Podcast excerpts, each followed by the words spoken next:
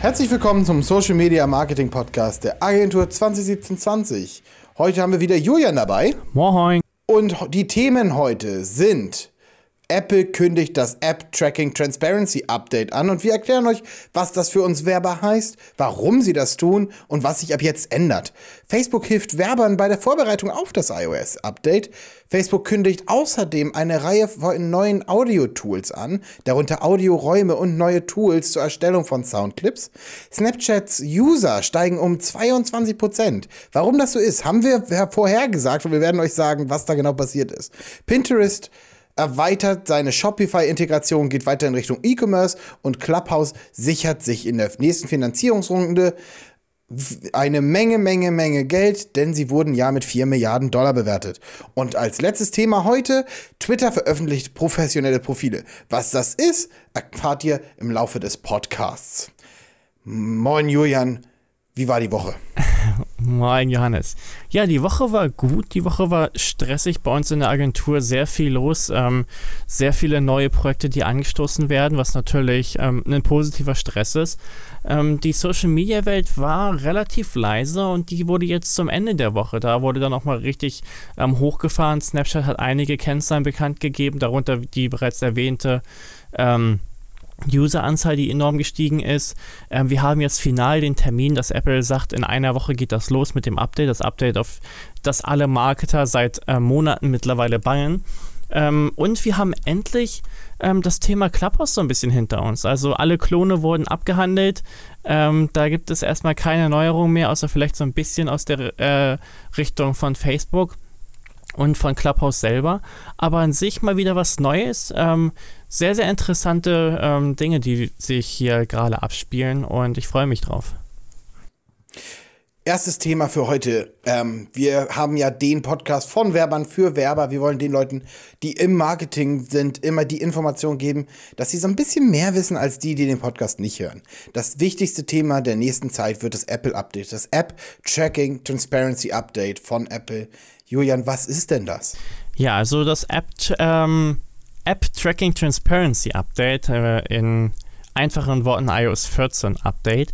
Das ähm, sorgt dafür, dass ab jetzt die Nutzer von Apps, ähm, wenn sie die App installieren, wir kennen das alle, diesen Opt-in, ja, die App darf meine Kontakte tracken, die darf meinen Standort tracken, die darf äh, mein Frühstück ähm, tracken und auch gucken, was ich sonst so mache.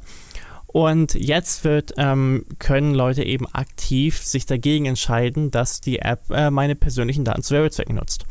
Und das ist eine neue Auflage, die Apple äh, mit, ihrem, mit ihrer Position als, als äh, Besitzer des App Stores ähm, machen können.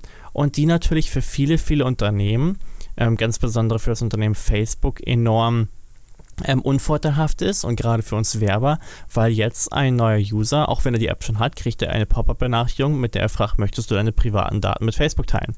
Und viele Leute haben da eventuell keine Lust zu. Und ähm, das sorgt dafür, dass wir eine Reihe ähm, von Funktionen von Facebook nicht mehr allzu gut nutzen können. Ähm, das ähm, geht auf das, um das, die On-Page-Conversion, die wir nicht mehr so gut tracken können. Das geht um andere Daten, ähm, die auch schwieriger trackbar sein werden. Wichtig ist allerdings, dass man immer im, im Hinterkopf behält, es geht hierbei nur um Apple. Und ähm, das ist häufig, das Thema wird gerade sehr, sehr, sehr groß aufgebauscht. Viele Leute ähm, haben Angst. Wir kriegen in jedem Gespräch ähm, gesagt, wie läuft das denn jetzt mit dem Apple-Update? Wie können wir überhaupt noch, funktioniert das alles noch so, wie es mal funktioniert hat? Ähm, wichtig ist zu sagen, 76% aller Mobile-User nutzen Android ähm, 75, sonst was Prozent aller ähm, Computernutzer nutzen Windows. Ähm, sprich, dieses Apple-Update, das ähm, betrifft ungefähr ein Viertel, ähm, sogar ziemlich genau ein Viertel aller ähm, Nutzer, die wir ansprechen wollen. Wenn ich jetzt iPhone-Cases verkaufen möchte, dann das ist wahrscheinlich 100% meiner Nutzer ähm, oder andere Apple-Produkte. Aber für mich als Werber, der eine, eine breitere Zielgruppe hat, äh, ist dieses Update sicher ein wichtiges Update, trotzdem kein Update, was meine gesamten Strategien jetzt über den Haufen wirft. Ich habe es eben schon angekündigt, Leute, die Apple-Produkte, Funktionen für Apple, Third-Party-Entwickler und so weiter für Apple, die haben es besonders schwer. Und das ist ganz interessant, weil wir sehen, wie Apple äh, mehr Accessories ähm, verkauft. Wir alle kennen die Zahlen, dass ähm, AirPods, wenn sie ein äh, Unternehmen werden, so ziemlich eins der erfolgreichsten Unternehmen und reichsten Unternehmen der Welt wären. Und Apple mag das nicht so gerne, wenn Third-Party-Hersteller irgendwelche Produkte, Apps und so weiter für Apple erstellen und damit Geld machen. Das mochten sie noch nie. Und gerade für die wird es jetzt besonders schwer, Apple-Nutzer vernünftig zu targeten, was Apple natürlich sehr, sehr in die Hand, in die Hand spielt. Ähm, wir haben außerdem ähm, Funktionen, äh, die in der Re äh, worüber die Menschen reden, gerade Themen wie ähm, Werbeanzeigen im App Store, Werbeanzeigen eventuell auch innerhalb von Safari. Ähm, vielleicht kommt eine Apple-Suchmaschine, wir wissen es nicht. Aber all solche ähm, Dinge könnten passieren und da hätte Apple natürlich einen riesen Vorteil, wenn sie die einzigen sind, die auf ihre Nutzerdaten zugreifen können. Was ich denen jetzt einfach mal unterstelle, sie höchstwahrscheinlich können. Ähm, ich unterstelle es ihnen, deswegen noch einmal Legal Reasons. Es ist meine persönliche Meinung. Ich könnte mir vorstellen, dass sie eventuell auf die Daten zugreifen können. Ähm, ich möchte bitte nicht verklagt werden, Apple. bitte, bitte. Ähm, die, ist das denn der einzige Grund, weshalb Apple das tut? Der kleine Vorteil oder planen die was? Glaub nicht, dass es viel damit zu tun hat. Ich glaube nicht, der Hauptgrund ist, dass sie etwas geplant wird und sie jetzt alle aus ihrem Ökosystem ausschließen wollen. Ich glaube, der Hauptgrund ist wirklich einfach positive PR. Ähm, Datenschutz ist ein wichtiges Thema für viele, bis es zum Thema Convenience geht, was man ähm, selber selbstreflexiv einfach mal sagen muss. Vielen Leuten ist ihr Datenschutz wichtig, bis es dann zu dem Punkt kommt, in dem es sie im Alltag irgendwie einschränkt. Ähm, das ist einfach ein super PR-Thema. Facebook ist ein Riesenkonkurrent ähm, von Apple, was ähm, den Werbemarkt angeht, was ähm, allgemein Unternehmenskämpfe angeht, ähm, eventuell auch einfach nur Hahnkämpfe. Ähm, nicht unbedingt ein direkter Konkurrent in vielen Dingen. Aber ähm, dieses gesamte Privacy-Ding, gerade wenn Unternehmen wie Google und Facebook, die die anderen großen Players und Amazon häufig mit dem Privacy-Thema ähm, zu kämpfen haben, macht sich das für Apple natürlich sehr, sehr gut, wenn sie sagen, nee, bei uns ist alles perfekt sicher, wir geben keine Daten raus, wir geben die nicht mal an die Regierung raus, wenn irgendwie ein Terrorverdacht ist. Es ist ein ähm, Spiel mit High Risk, High Reward, würde ich sagen, und es ist wenn man sich einfach nur mal die Zahlen anguckt, dann scheint sich das für Apple ganz gut zu nutzen und definitiv nicht zum Schlechten zu wenden. Und darum ist es von denen einfach nur smart, das auch auszuspielen, das Thema. Wie reagiert denn Facebook auf das Update? Ähm, Facebook macht meiner Meinung nach ähm, gute Arbeit in dem Rahmen, der ihnen zur Verfügung steht. Facebook geht voll drauf ein, dass ähm, dieses neue Update schlecht für den kleinen Werber ist, schlecht für das kleine Small Business, Mid-Size Business, was jetzt mit Corona auf Online umgestiegen ist, was jetzt langsam lernt, Kampagnen zu machen, was die, ihren eigenen Nutzer jetzt online anspricht und geht sehr viel da in, der, in, der, in die PR-Richtung und in die Marketing-Richtung. Und auf der anderen Seite ist Facebook sehr, sehr unterstützend, was die Nutzer angeht, also vor allem die Werber. Ähm, jedes Mal, wenn ich den Business Manager von einem unserer Kunden bzw. unseren Business Manager öffne, dann kriege ich diesen Werbebanner, der mir sagt, hast du schon deinen iOS 14 Check gemacht? Hast du schon gecheckt, ob deine Domain verifiziert ist? Mach nochmal sicher, dass bei deinen Custom Events alles steht. Ähm, guck dir nochmal deine Conversion Tracking Events an und so weiter. Und auch sehr, sehr viele Infomaterialien. Einfach ähm, Informationen sammeln. Ähm, es werden regelmäßig Newsletter rausgeschickt an Facebook-Partner mit den aktuellsten Informationen, mit Dingen, wie wir das auch an unsere Kunden weiterleiten können. Also Infomaterialien, die leicht verständlich sind für jemanden, der jetzt nicht unbedingt tief in der Werbebranche drin ist. Also meiner Meinung nach ein sehr, sehr guter Support von Facebook-Seite für mich als Advertiser auf Facebook. Ganz spannend finde ich auch den Move von Facebook zu sagen, jeder von uns, der vielleicht ab und an mal den Web Business Manager öffnet, kennt ja das Event Tracking. Es wird wirklich iOS 14 spezifische äh, Tracking Methoden gibt. Auch spannender Move von Facebook. Sie unterstützen da ähm, und wo sie die Zeit in die Unterstützung der Werber stecken, klauen sie weiter Funktionen und von Clubhouse habe ich eben gehört. Äh, Julian, was ist da los? Ja, wir sind das ja mittlerweile gewohnt. Das ist keine ähm, neue Information, wenn man hört, dass Facebook irgendwas kopiert. Ähm, in der aktuellen Situation muss man sagen, alle haben Clubhouse kopiert und alle ähm, Beta-Versionen sahen der Clubhouse, ähm, der offiziellen Clubhouse oder der ersten Version von Clubhouse sehr, sehr, sehr ähnlich. Ähm, und Facebook geht jetzt einfach noch tiefer in die Audiosektion rein. Sie haben ja ihren eigenen, ihr eigenes Speaker-Interface mit dem Facebook Portal und haben auch schon seit einigen Jahren, das muss man ihnen zuschreiben, viel über das Thema Audio gesprochen. Und jetzt mit dem aktuellen Clubhouse-Hype wird dieses Thema noch äh, verschärft. Wir sehen den Audio-Hype seit Jahren.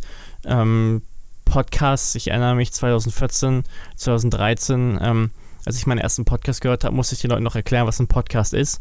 Ähm, und plötzlich ähm, kommen die Leute an und ähm, äh, irgendwie hört jeder einen Podcast, sei es beim Autofahren, sei es irgendwie bei der Arbeit im Homeoffice.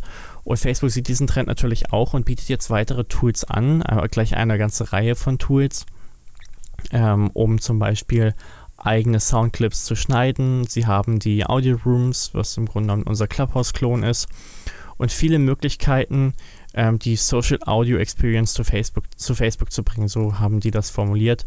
Ähm, viele Hilfsartikel auch wieder, da sind sie sehr, sehr gut mit Explainern und integrieren eben auch das gesamte Audio-Ding ähm, auf den Facebook-Profilen. Das kann man sich so ein bisschen vorstellen, dass die Facebook-Profile von Musikern ein bisschen mehr in die Richtung von einem Soundcloud-Profil gehen, vom Aussehen her.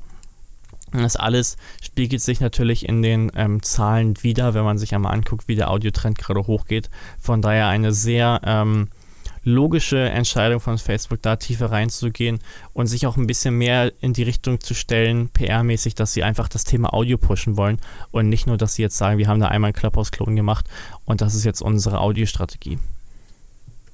Wo wir gerade über Clubhouse sprechen. Clubhouse wurde ja in den letzten Wochen von Twitter mit drei, äh, 4 Milliarden Dollar bewertet ähm, und haben damit eine neue Finanzierungsrunde gestartet.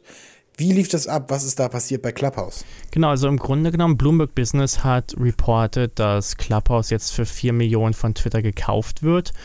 Ähm, das hat sich dann allerdings dann doch irgendwie falsch rausgestellt, sondern im Grunde genommen waren da wohl Gespräche. Die Gespräche haben aber am Ende dann doch wohl zu nichts geführt.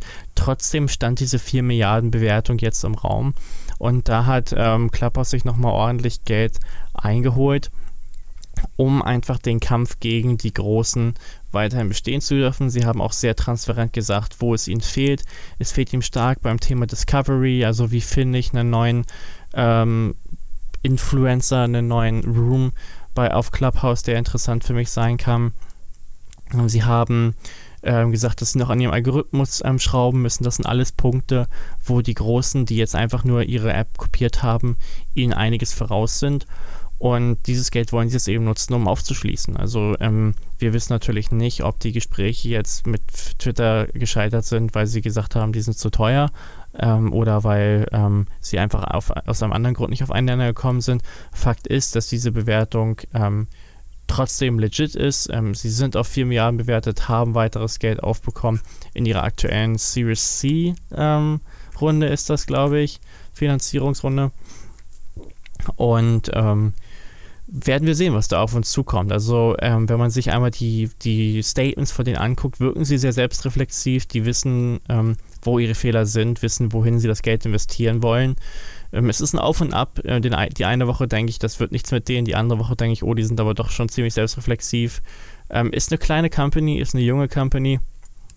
Und wir müssen einfach mal sehen, ob sie das Zeug haben, ähm, weiter zu wachsen. Besonders spannend finde ich jetzt die Frage, was mit Clubhouse passiert. Wir hören auch in den letzten Wochen, das haben wir immer wieder gesagt, nicht mehr von Clubhouse, was da Tolles passiert oder welche Features sie denn jetzt anbieten, sondern es geht vielmehr um das Wirtschaftliche, wie viel es kostet, wer es kaufen will, wer es kopiert. Die Frage ist wirklich, und da bin ich selber sehr gespannt, wie sich Clubhouse behauptet und wirklich zum Medium wird und nicht zum Ding, was irgendwo mit einem Wert von A nach B geschoben wird. Du hast es letzte Woche ganz gut gesagt. Clubhouse ist irgendwie nicht so ganz an Social Media, sondern ein Feature. Ähm, hoffentlich schaffen sie es sich zu behaupten. Das macht unseren Markt ein wenig bunter. Ich lehne mich jetzt einmal ganz, ganz weit aus dem Fenster und ich würde von Clubhouse die Parallele zu Snapchat ziehen. Ähm, Snapchat hat ja im Grunde genommen genauso angefangen. Es ist ein neues Startup gewesen mit einer sehr zentralen Funktion, die sich dann einfach nur als Feature herausgestellt hat. Mittlerweile haben wir Stories auf jeder Plattform, die wir so kennen. Ähm, es gibt ähm, Softwarelösungen, die bieten mir ein, ein Plugin an, das ich in meiner eigenen App Stories anbieten kann. Wir haben Snapchat Stories, wir haben Instagram Stories, Facebook Stories. Ähm, jeder springt auf das Thema Stories auf und trotzdem sehen wir, wie Snapchat gerade enorm aufgestiegen ist. Und die hatten jahrelang einen Tief, haben kaum Nutzerzuwachs gehabt, weil es eben dieses Thema war, es ist nur ein Feature. Ähm, und dann haben sie irgendwann den Punkt gefunden, wo sie waren, das ist unser USP, das können wir anders. Ähm, hier sind wir mehr ähm, original und nicht eben, hier haben wir noch den Spirit, den die anderen eventuell nicht haben. Und ich könnte mir vorstellen, dass so etwas mit Clubhouse passieren wird. Wir haben diesen starken Hype gesehen. Ähm, sie haben sehr, sehr erfahrene ähm, äh, Venture Capitalists hinter ihnen stehen. Ähm, das ist meine Prediction. Ähm, ich nehme mich jetzt sehr weit aus dem Fenster, aber ich habe gesehen, dass es mit Snapchat funktioniert hat, deswegen versuche ich es einfach nochmal, ist, dass Clubhouse in den nächsten Jahren äh, doch nochmal einen Aufstieg erleben wird, weil sie dann eben diesen ähm, First Mover Advantage haben. Sie haben das Feature erfunden und nicht nur adaptiert. Und ich glaube, ähm, da ist mehr hinter, als ähm, viele Leute häufig sehen. Spannend. Bleiben wir bei Snapchat, denn die haben ja in den letzten Monaten, Jahren erst, wie du gesagt hast, hatten die einen Riesenhype, sind ein bisschen abgeflacht und kommen jetzt unglaublich stark wieder. Sie hatten ja auch diese Aktion, einmal am Tag wird eine Million ausgeschüttet an die Creator. Eine Million pro Tag, das ist schon mal ein Budget, sag ich mal. Und das hat gewirkt. Julian, erzähl uns, was, haben, was bringt es, wenn man eine Million Euro pro Tag an Creator ausgibt? Ja, ich, ähm, die Geschichte ist ganz witzig, weil mit der Geschichte hat unser Podcast angefangen. Ähm, wir haben uns über die Story äh, unterhalten und haben gemerkt, dass das niemand davon erfahren hat. Und das war der Moment, wo wir gesagt haben, warum machen wir nicht einen Podcast, wo wir über solche Themen reden und den Leuten einfach mal erzählen, was so in der Marketingwelt abgeht, weil wir eben mittendrin sind.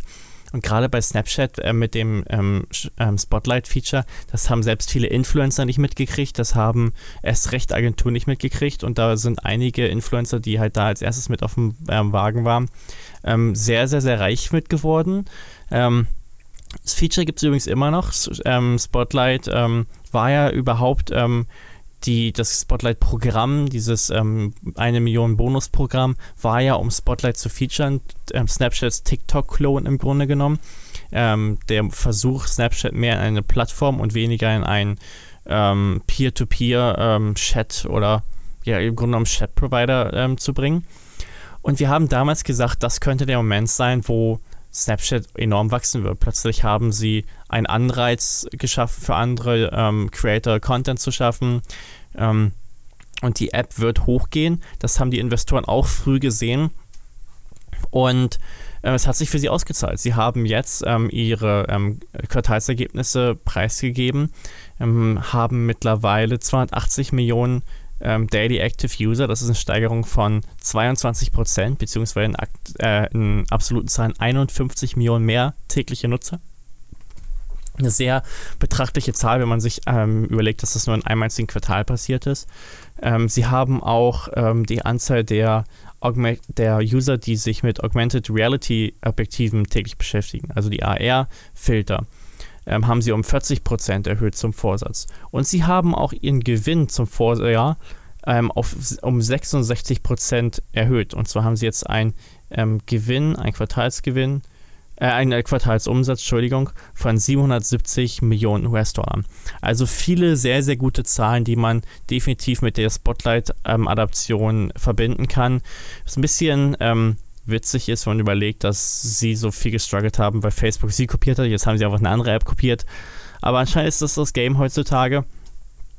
Und ähm, haben jetzt ähm, allein im März 125 Millionen ähm, Snapchatter gehabt, die Spotlight benutzt haben. Ähm, wer all die Zahlen nochmal sehen möchte, der kann gerne auf unser Twitter gehen. Wir haben da live getweetet, während ähm, die Quartalsberichte ähm, vorgestellt wurden. Ähm, lohnt sich uns zu folgen. Da gibt es die Infos dann immer in, direkt in Echtzeit und nicht erst eine Woche später am Freitag. Wirklich spannend. Ich meine, 66% Umsatzwachstum bei 770 Millionen Umsatz.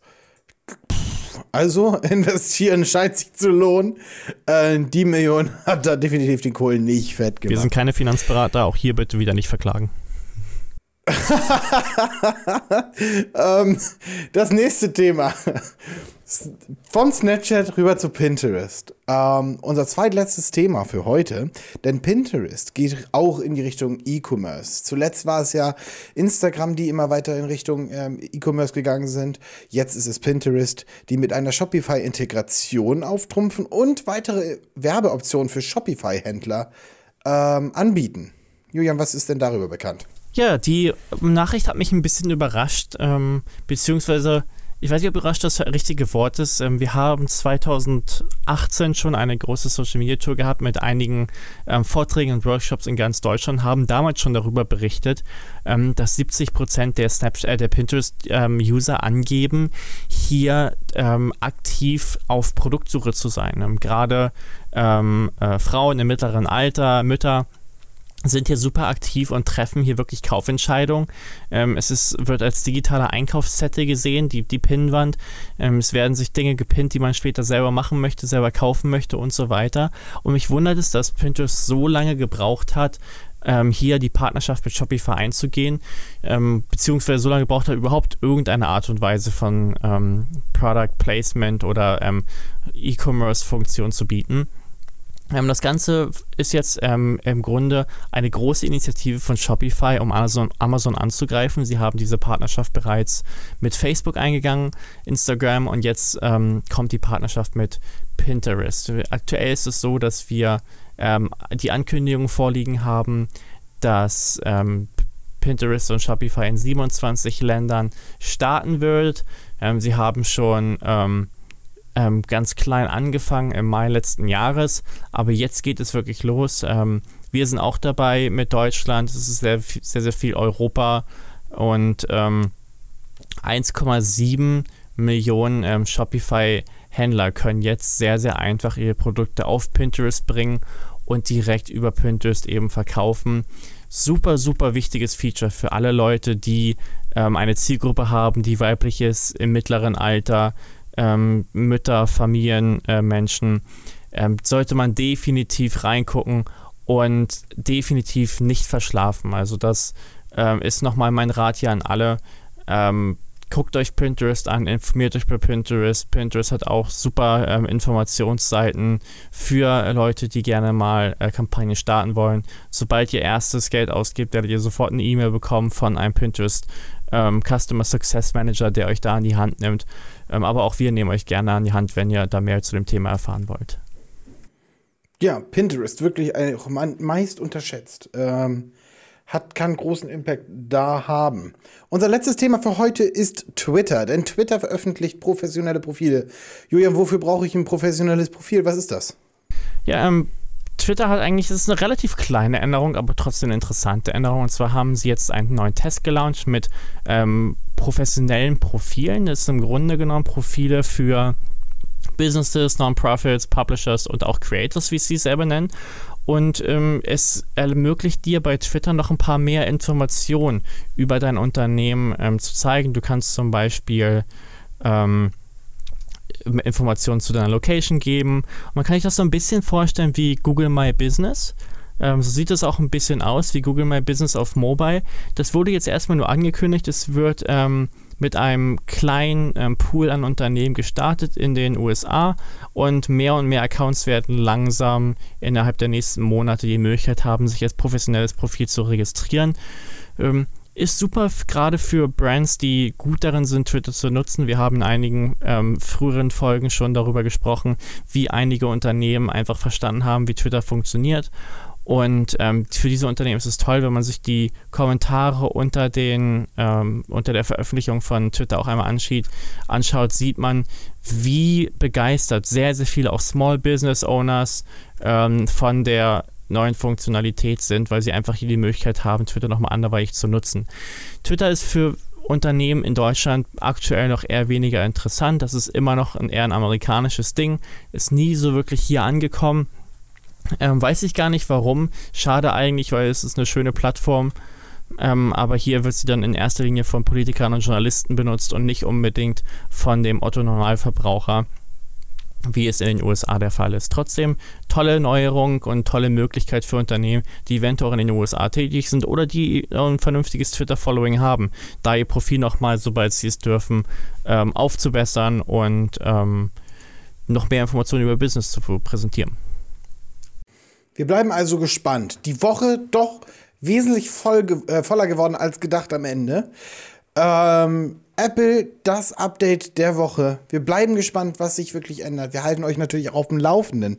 Wenn ihr Fragen habt zu eurem Business Manager, wenn ihr irgendwie sagt, äh, wie soll ich das einschätzen bei mir, äh, lasst es uns wissen. Wir, wir, sprechen gerne mit euch darüber, gucken mal rüber, helfen gerne. Ähm, alles cool. Ich denke, wir sehen uns nächste Woche wieder. Wir hören uns nächste Woche wieder. Schön, dass ihr eingeschaltet habt. Danke, Julian. Danke dir, Johannes, dass du wieder Zeit hattest. Und wir sehen uns nächste Woche. Bis dann. Bis nächste Woche. Ciao.